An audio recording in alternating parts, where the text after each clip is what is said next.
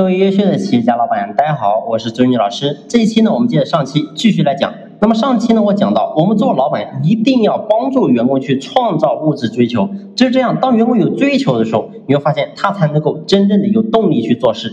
所以，如果一个人无欲无求呢，最后你会发现这个人是很难管理的。所以我相信很多企业你会发现都有这样的员工，一个员工问他要什么，他什么都不要，他对什么都不感兴趣。所以你会发现对这种员工，我们做老板是很头疼的。所以，我们今天做老板一定要想方设法调动全员的这种对于物质追求的这种动力，这个点非常重要。那么，首先我们要做的第一点是什么呢？第一点就是我们作为老板，你自己必须在物质层面必须要能够活出来，你要成为企业的榜样。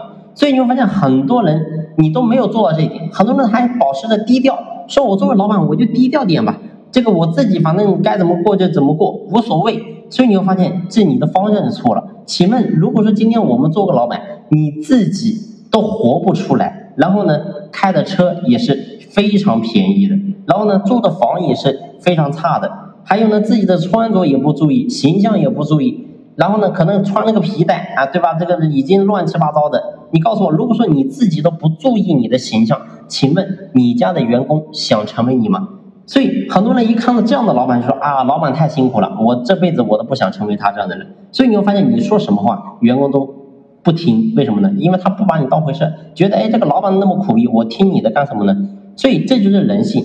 所以我想，我们今天做老板，首先第一个，你自己要能够在整个物质层面，你必须要能活出来，一定要尽你可能的。你比如说在车这一块呀，在奢侈品这一块呀，然后在房这块，在个人的穿着这块，你要真的要。多花点心思，这个东西其实很重要。不是说今天我们做老板一定要高调，不是的，而是说我们要给我们的团队看，告诉我们的团队，你们这帮人只要你们努力，你们也可以跟我一样，也可以过上跟我一样的生活。所以这种东西带来的动力是完全不一样的。不是说今天我们可以去炫耀什么东西，而是因为我们带团队需要这个东西来做支撑。所以，我们作为老板，你如果真想去带动员工对于物质追求这一块，能够真正的有想法，首先我们自己要先做榜样。那么这一点做好之后，我们接下来该怎么做呢？我们下期接着聊。